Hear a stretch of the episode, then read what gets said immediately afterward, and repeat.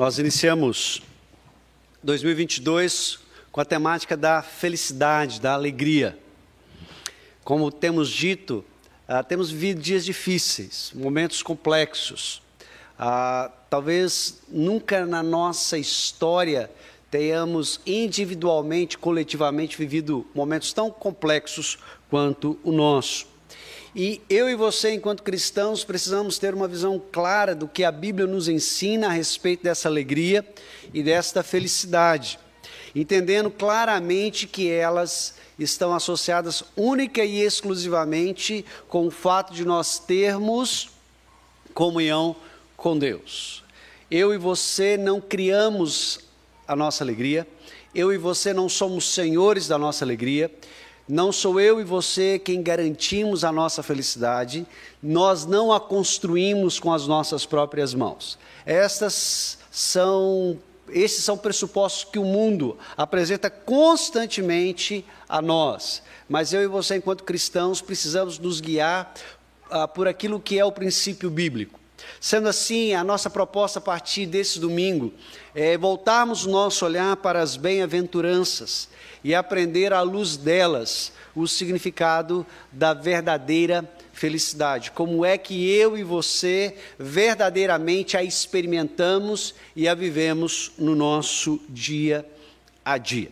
Então, para isso, quero convidar você a abrir a sua Bíblia. Você que está em casa, convido você também a abrir a sua Bíblia. Ah, no Evangelho de Mateus, o Evangelho segundo escreveu Mateus, capítulo de número 5.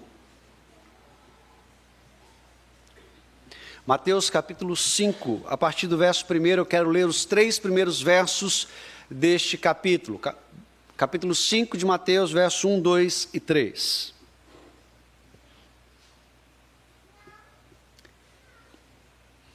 Mateus 5, 1 a 3, a palavra do Senhor nos diz assim: Vendo Jesus as multidões, subiu ao monte, e como se assentasse, aproximaram-se os seus discípulos, e ele passou a ensiná-los, dizendo: Bem-aventurados os humildes de espírito, porque deles é o reino dos céus. Vamos orar? Pai, nós nos colocamos humildemente à tua presença e suplicamos o Senhor discernimento, clareza e iluminação que tanto este que fala quanto estes que ouvem, quer aqui ou além, possam ser nesse momento visitados por tua boa mão. De maneira, Deus, que a tua palavra encontre lugar em nossa vida e produza o fruto que o Senhor mesmo já tem destinado a produzir. Visita-nos, ó Pai. É a nossa oração em nome de Jesus. Amém. Eu quero que você, ao aproximar-se do texto de Mateus, tenha algumas coisas em mente. Em primeiro lugar, o Evangelho de Mateus é categoricamente conhecido como o Evangelho do Reino. Por quê? Porque o seu propósito é mostrar, é apresentar Jesus Cristo como o Rei que vem e o Rei que traz consigo o reino, o Deus que manifesta no presente século o poder do reino de Deus. Lembre-se que Mateus começa no capítulo 1, versículo 1, falando acerca da genealogia de Jesus Cristo, filho de Davi, filho de Abraão. Perceba nesta pequena frase uma declaração messiânica por excelência.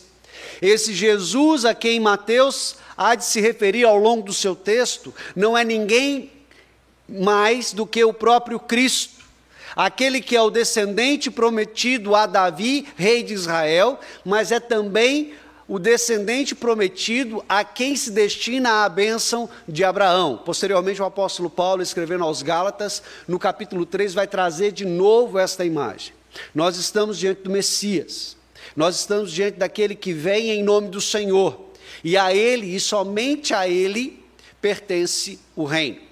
Em segundo lugar, eu quero lembrar você que quando Mateus escreveu o seu evangelho, ali por volta do ano 64 ou 70, ah, entre 64 e 70 depois de Cristo, ele o faz como um dos primeiros textos cristãos. E nós estamos falando de pelo menos o quarto ou quinto livro escrito que compõe o Novo Testamento. Portanto, é uma literatura pertinente para aquele momento da história, para cristãos ah, de segunda de, não de segunda categoria, per, perdão, mas de, de segunda geração, são pessoas que já vieram à fé depois daqueles primeiros irmãos que haviam visto, ouvido e até mesmo caminhado com o Senhor Jesus durante bom tempo. Então, Mateus agora registra o seu evangelho. Alguns sugerem que ele o faz a partir do evangelho que escreveu Marcos, dando mais corpo e conteúdo aquele texto. Não vou entrar no mérito dessa questão, ah, no outro momento a gente pode refletir sobre isso. Mateus então escreve a uma segunda geração de cristãos, a um segundo grupo de cristãos que, como eu e você, não viram o Senhor Jesus, não ouviram diretamente as suas palavras, mas agora, ouvindo o testemunho do seu discípulo, creem e têm fé nele. Terceiro lugar, quando a gente fala desse rei, a gente precisa lembrar que esse rei tem uma mensagem.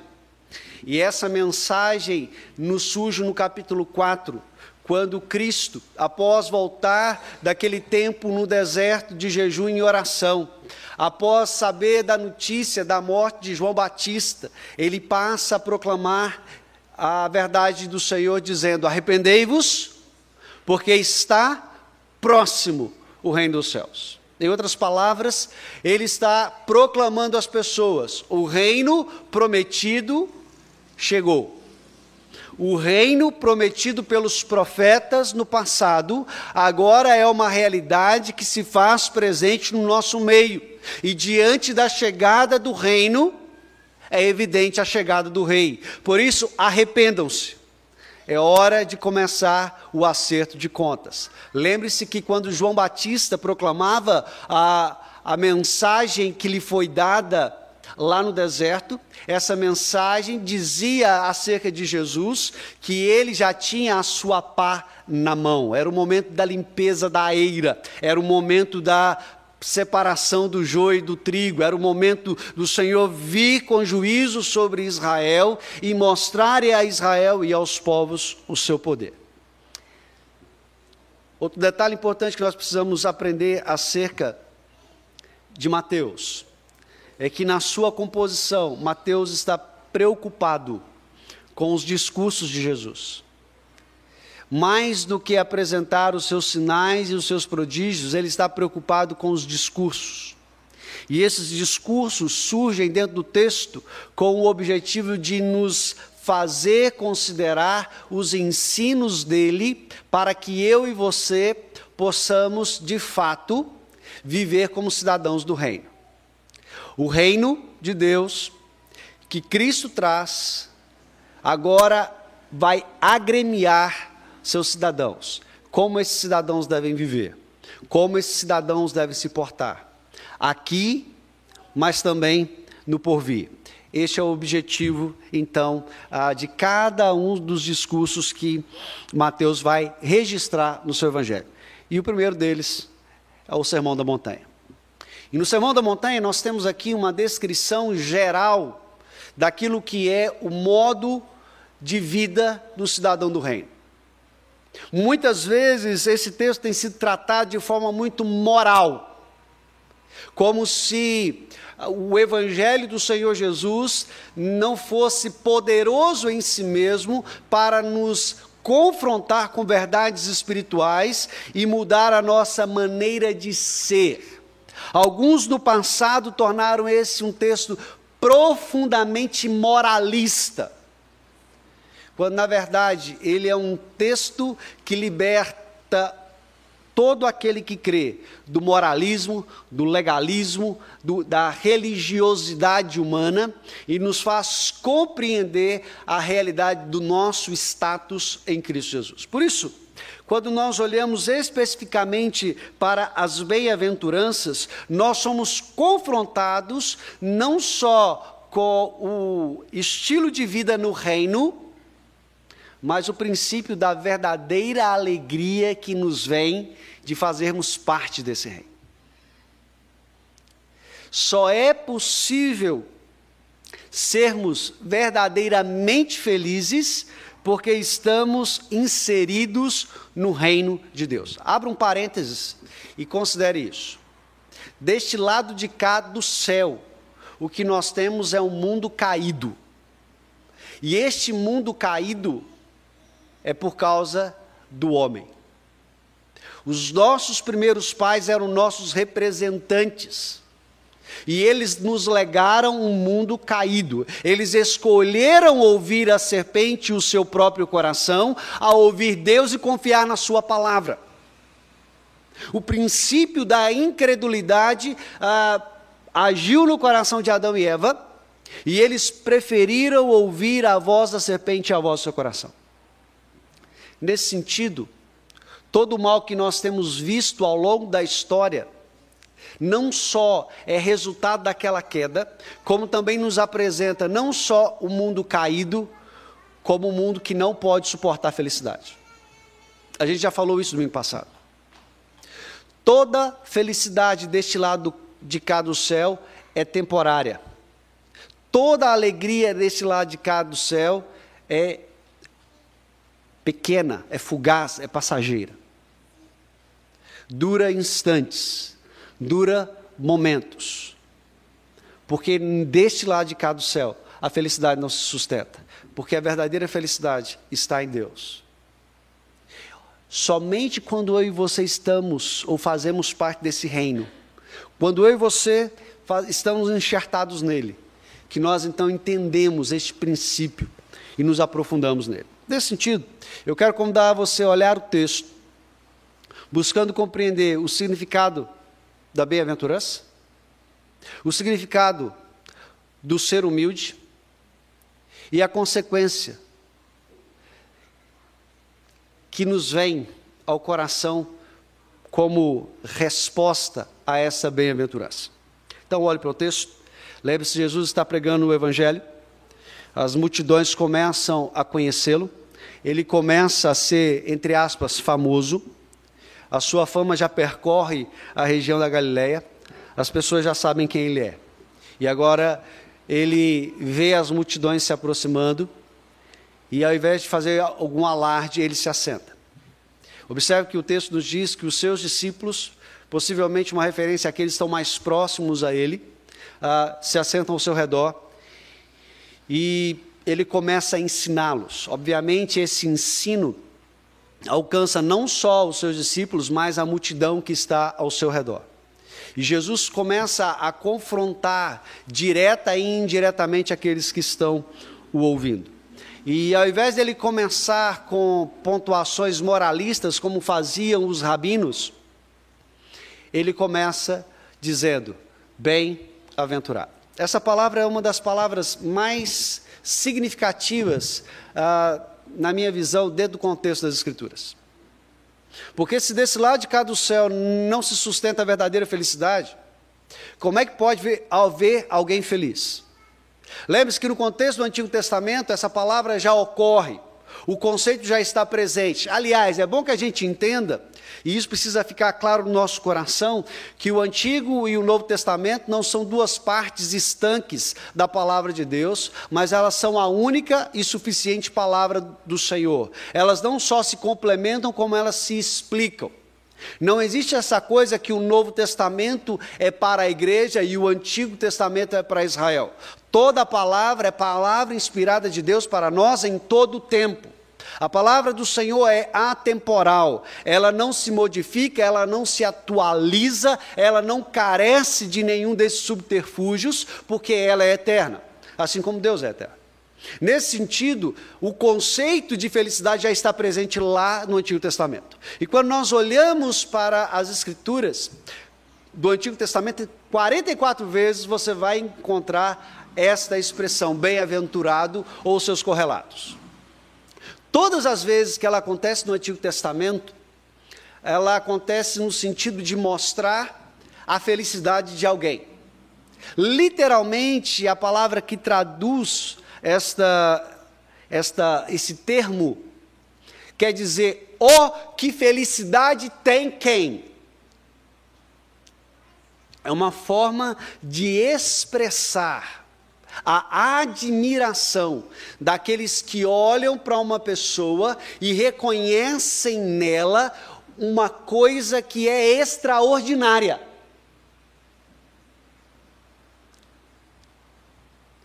Para pensar um pouquinho nisso. Desculpe eu ser redundante, mas eu preciso forçar isso na nossa compreensão. Se deste lado de cá do céu toda felicidade é passageira, a verdadeira felicidade presente nas nossas vidas é algo extraordinário. Nós não temos tratado a alegria em Deus de forma extraordinária. Nós temos nos acostumado com as coisas de Deus a tal ponto que nós temos banalizado todas elas. Nós não conseguimos nos surpreender com os poderosos feitos de Deus, porque nós temos sido tomados por uma letargia. Parece que somos dominados pelo espírito do tempo, de maneira que nós ah, tornamos tudo muito comum, tudo muito banal. A alegria do Senhor é extraordinária. Ela está além da nossa compreensão no que diz respeito à sua natureza. Os povos do passado entendiam isso. Ó, oh, que extraordinária felicidade vive este que? Uh, então, lembre-se, esse é o conceito que tem lá no Antigo Testamento e no Novo Testamento não é diferente. Quando Jesus expressa a palavra bem-aventurados, ele está usando um termo que vai não só pegar todo aquele sentido do Antigo Testamento, transportar para o seu tempo, como também, dentro do seu contexto, descreve algumas coisas que nos são pertinentes. Hoje pela manhã nós estudávamos a questão do materialismo e uma das falas do professor foi, foi justamente essa. Algumas pessoas buscam nos nossos dias ah, uma certa tranquilidade financeira. Curiosamente, esse é um conceito que está atrelado à ideia de bem-aventurado lá ah, ah, no contexto do Novo Testamento. Bem-aventurado, ah, de forma geral, era entendido como uma bênção que vinha dos deuses para os homens, que dava a eles um certo regalo, tanto que os ricos usufruíam essa bem-aventurança no fato de não estarem escravizados pelas preocupações normais do dia a dia. Então, todas as vezes que se usava o termo bem-aventurado no contexto greco-romano e agora uh, uh, no contexto do Novo Testamento, esta ideia está presente. Uma pessoa liberta das preocupações do dia a dia. Seria bom, né? Se nós estivéssemos libertos das preocupações do dia a dia, né?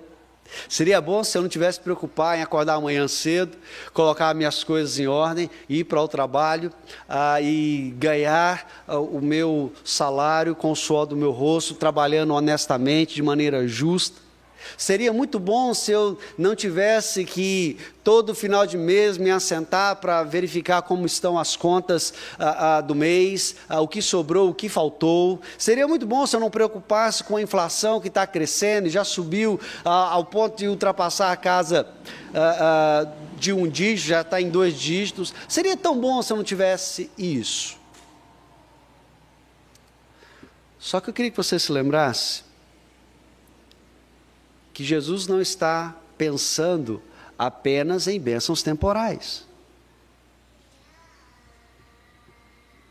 Bem-aventurado aqui é aquele que é mais do que feliz. E a pergunta que nos vem é: de onde vem essa felicidade? Nós já temos aprendido isso, vem de Deus. É por isso que ainda que eu tenha que acordar cedo da manhã para trabalhar, eu sei que o Senhor está comigo. Ainda que as contas fechem no vermelho no final do mês, eu sei que o Senhor, a sua providência, não me desamparará. Eu sei que, ainda que as dificuldades batam à minha porta e as incertezas e as inseguranças desse mundo possam solapar a minha paz, eu sei que o meu redentor vive e é Ele quem me sustenta. Uh, nesse sentido, eu quero que você entenda que ser bem-aventurado é ser mais que feliz no Senhor. Crianças, prestem bem atenção. Ser feliz não depende do papai e a mamãe te darem um celular, não depende do papai ou da mamãe te darem um, uma boneca nova, um videogame novo, não depende do papai e da mamãe colocar ou não colocar vocês de castigo. A verdadeira felicidade de vocês está em Deus. Você é feliz tendo ou não tendo coisas. Por quê? Porque se Deus é a felicidade de vocês, Ele é tudo que vocês precisam. Ok? Mas vamos lá. Sabemos o que é a bem-aventurança, mas agora precisamos entender quem é o humilde aqui. O que significa ser humilde de espírito.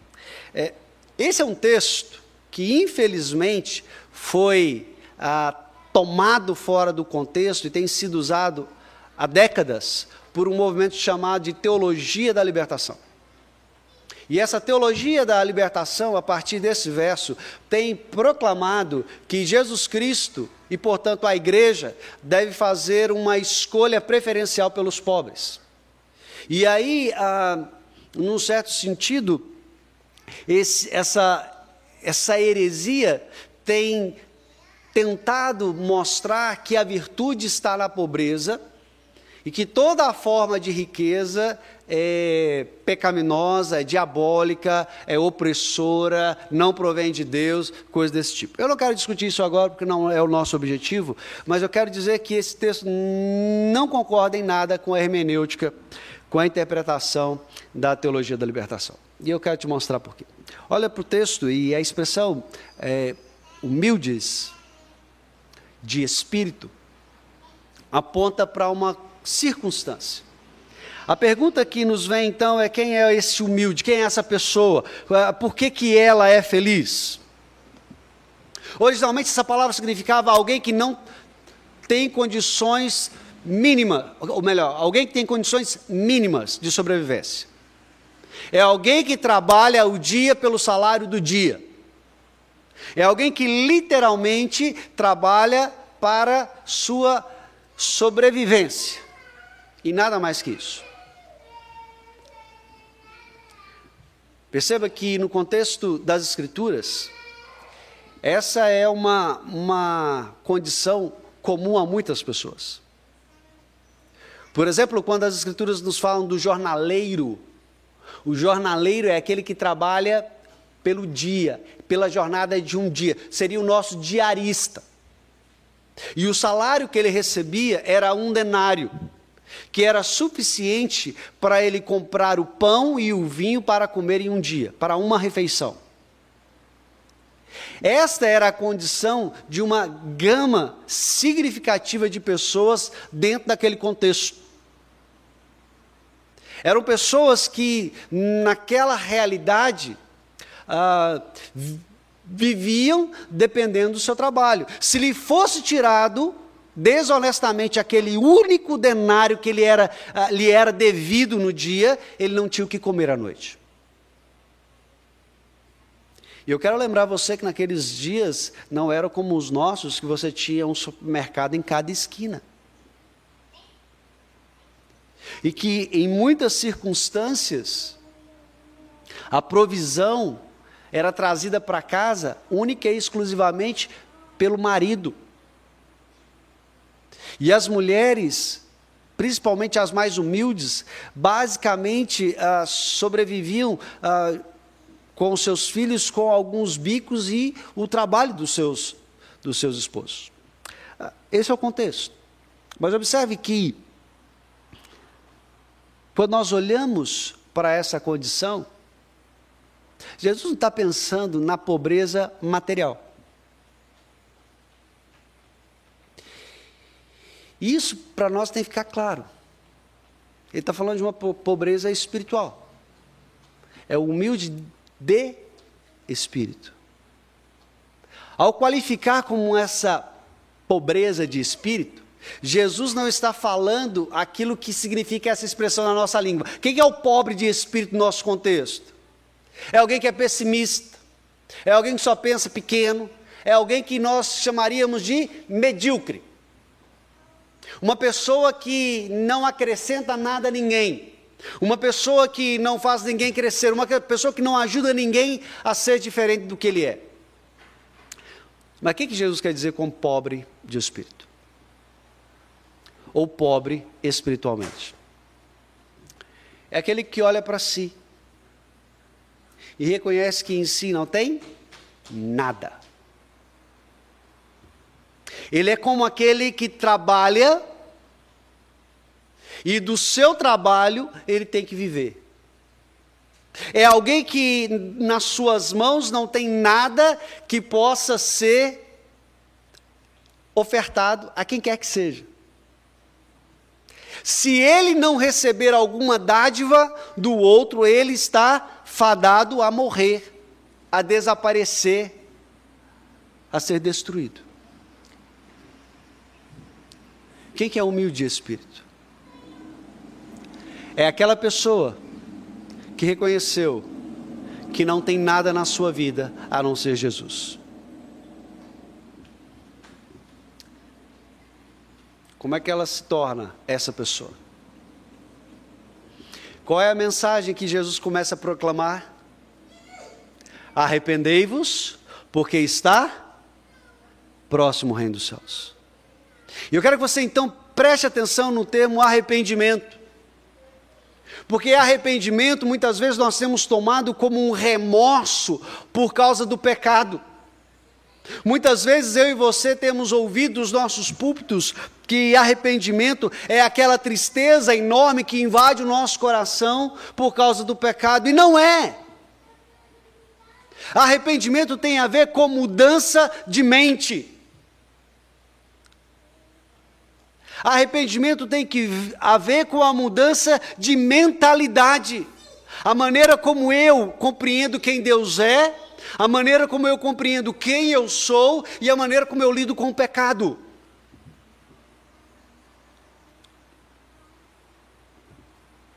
E aí não, isso independe da sua condição social, isso independe do seu status, isso independe da sua conta bancária.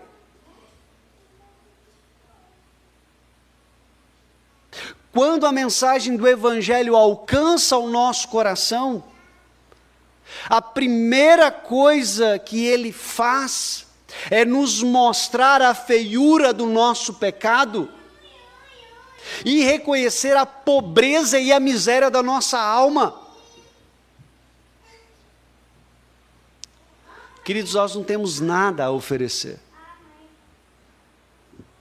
Se Cristo não intervir na nossa história,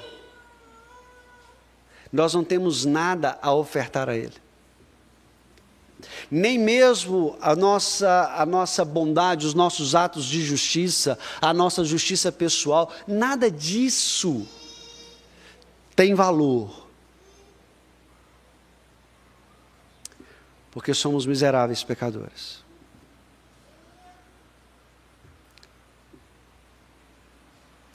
E qual é a consequência disso?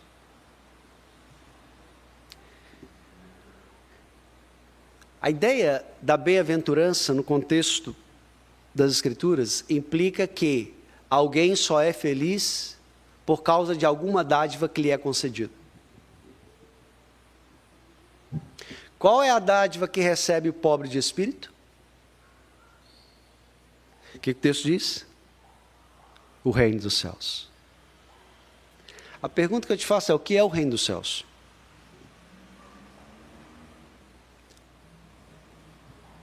O que é o reino dos céus? Deixa eu definir para você o reino dos céus. Como eu entendo o reino dos céus. O reino dos céus, ou o reino de Deus, é o governo soberano de Deus sobre todas as coisas, que se manifesta no presente tempo, na obediência dos seus servos e na derrota dos seus inimigos. Portanto, estar incorporado ao reino de Deus significa, em primeiro lugar, que nós precisamos entender qual é a nossa posição: ou nós somos servos ou nós somos inimigos. Em segundo lugar, implica em nós estarmos devidamente conectados a essa posição, ou nós obedecemos ou nós aguardamos o juízo. Não há um só, uma só partícula em todo o universo sobre o qual Deus não possa colocar o seu dedo e reivindicar sua possessão, já, já dizia Abraham Kuyper. Isso significa que todos nós, num certo sentido, estamos inseridos nesse contexto. A pergunta é: como é que nós estamos inseridos nesse contexto? Como servos ou como inimigos?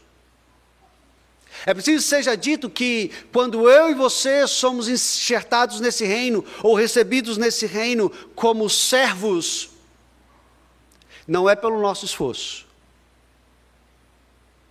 mas é pela graça de Deus em Cristo Jesus. Mas de uma forma muito curiosa, o Senhor Jesus nos fala desse reino em termos que muitas vezes ecoam aos nossos ouvidos uh, de maneira muito mais complexa. Certa feita, Jesus falou desse reino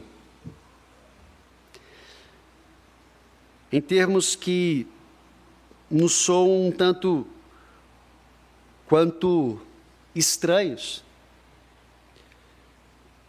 Quando ele fala que o reino é tomado à força. Mateus capítulo 11, verso de número 12. Essa é, esse é um daqueles textos que alguns estudiosos dizem que é por demais difícil de traduzir. A sua intenção talvez seja nos mostrar exatamente isso. O reino, quando se manifesta, ele trava uma batalha. O reino, quando se manifesta, ele enfrenta obstáculos, oposição e grande conflito. Mas no final das contas, o reino de Deus, que é poderoso, mais poderoso do que qualquer força neste universo por Deus criado, se opõe a todos os seus opositores e os derrota. Portanto, o reino de Deus é, é pela força que o reino de Deus conquista aqueles que estão escravizados pelo pecado. É pela força que o reino de Deus se estabelece no mundo caído, no universo caído e mostra o seu poder diante do império das trevas. É pela força que o reino arranca pessoas como eu e você debaixo das garras de Satanás, debaixo da opressão do pecado e nos faz servos de Deus. Eu e você fomos conquistados por Deus através da cruz a fim de mostrar a todo o universo, a todo principado e potestade, o poder invencível de Deus. Então, em primeiro lugar, meu irmão, se eu e você estamos nesse reino, não é porque nós merecíamos, não é porque nós pagamos para estar, é porque nós fomos conquistados para Ele. E se nós fomos conquistados para Ele, nós temos agora um privilégio. Afinal de contas, Jesus nos diz: não vos chamo de servos, mas vos chamo de amigos. Se nós parássemos aqui, se Jesus tivesse parado por aqui, estava jóia. Muito conveniente e agradável. Mas ele continuou: Vós sois meus amigos, se fizerdes o que eu vos mando. Existe uma condicional.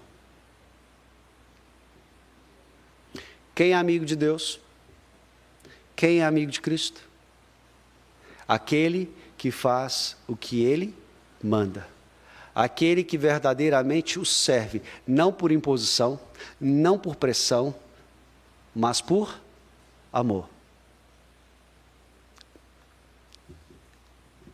O Alessandro vai lembrar. Aquele que tem os meus mandamentos e os guarda, este é o que me ama. Lembra dessa canção essa semana? É, é a Bíblia cantada. João 14, 21, 22. Por que, que isso é importante, queridos?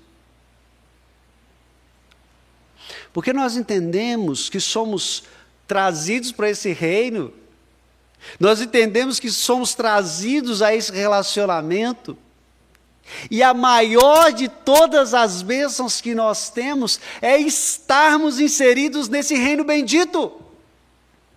Veja então, a, quem é o bem-aventurado? Quem é o feliz? Quem é aquele que neste mundo não precisa ter qualquer preocupação? Porque ele já está inserido no reino, é aquele que reconhece que ele não tem nada, que ele não precisa de mais nada, apenas Cristo. E se nós temos Cristo, nós temos tudo. Vamos trazer algumas aplicações então para a nossa vida? Primeira aplicação, que eu gostaria que você aplicasse ao longo dessa semana, é que a sua felicidade independe das circunstâncias. Eu queria que você colocasse isso no seu coração como uma verdade. A minha alegria, a minha felicidade não depende das circunstâncias. Por que, que a gente precisa lembrar disso, queridos? É porque muitas vezes nós nos deixamos levar pelas circunstâncias. Isso é um daqueles traços do pecado que ainda não foram extirpados da nossa vida. É só lembrar de Asaf, complexo de Asaf. Quase me resvalaram os pés. Se um homem que foi inspirado pelo Espírito Santo para nos compor orações e canções maravilhosas que fortalecem a nossa fé e nos edificam até hoje, teve esse resvalo, que dirá eu e você. Portanto, vamos assumir como uma verdade na nossa vida. Não é um mantra de coaching. Não é uma, um, uma, uma frase de efeito. Mas é uma verdade que nos vem das Escrituras. A minha alegria não depende das circunstâncias, porque a minha alegria está em Deus. Beleza? Qual é a prática disso? A prática disso é: viva o reino de Deus. E como é que eu posso viver o reino de Deus?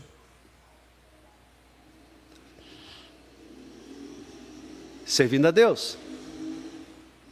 E onde eu posso servir a Deus? Em todas as esferas da sua vida.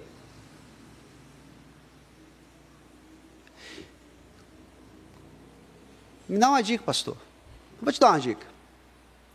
Você pode servir a Deus na igreja.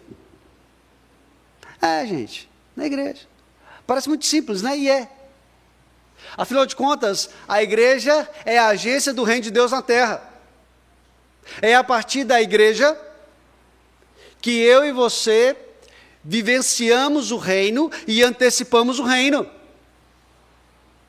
A vida comunitária é uma antecipação da glória.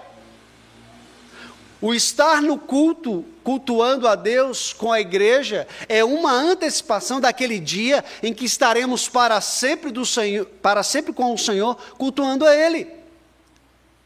Se é isso que nós vamos fazer a eternidade afora, por que, que a gente não treina bem treinado aqui na terra?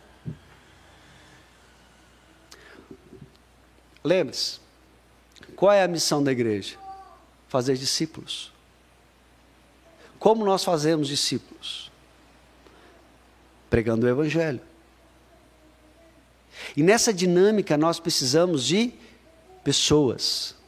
Os anjos não vão pregar o Evangelho por nós. Uh, ordinariamente, sou eu e você quem é, que, que somos responsáveis por anunciar o Evangelho. E para isso nós precisamos de pessoas que servem. Servir como pastor? Primeiro, com alegria no seu coração.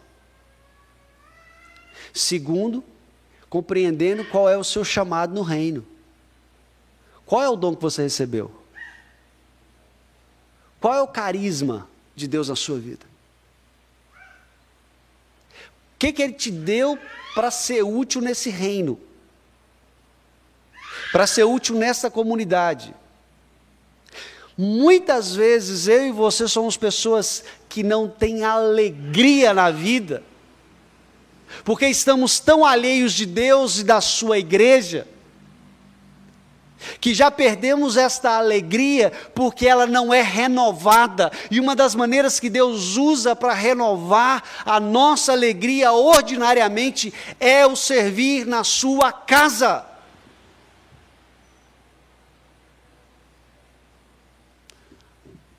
Os discípulos entenderam isso tão bem que quando eles voltaram daquele envio de Jesus, eles voltaram felizes, contentes, alegres. Até os demônios se nos submetem. Jesus não questionou a alegria deles. Jesus não censurou a alegria deles. Ele só lembrou eles de uma verdade Sejam muito mais felizes, porque o vosso nome está escrito no livro da vida. Queridos, a partir do momento que eu e você temos alegria em Deus, nós temos alegria de servir. Se você não tem alegria de servir a Deus na sua igreja, tem um troço errado.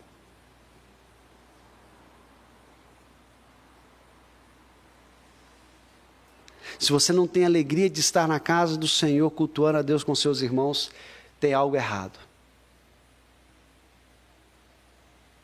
Ah, pastor, eu quero eu quero sentir coisas. Eu quero eu quero ter arrepios. Assista um romance. Eu quero ver coisas. Para ver coisa, a coisa é mais complicada, não vou nem te dar essa dica. Ah, pastor, eu quero Deus falando comigo. Lê a Bíblia, irmão.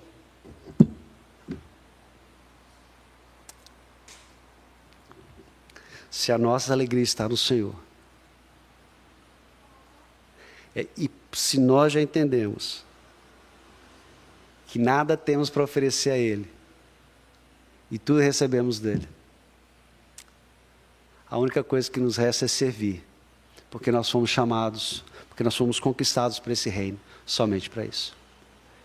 Leva isso para a sua semana e viva isso no seu dia a dia. E que Deus te alegre o coração, momento a momento, instante a instante. Vamos orar?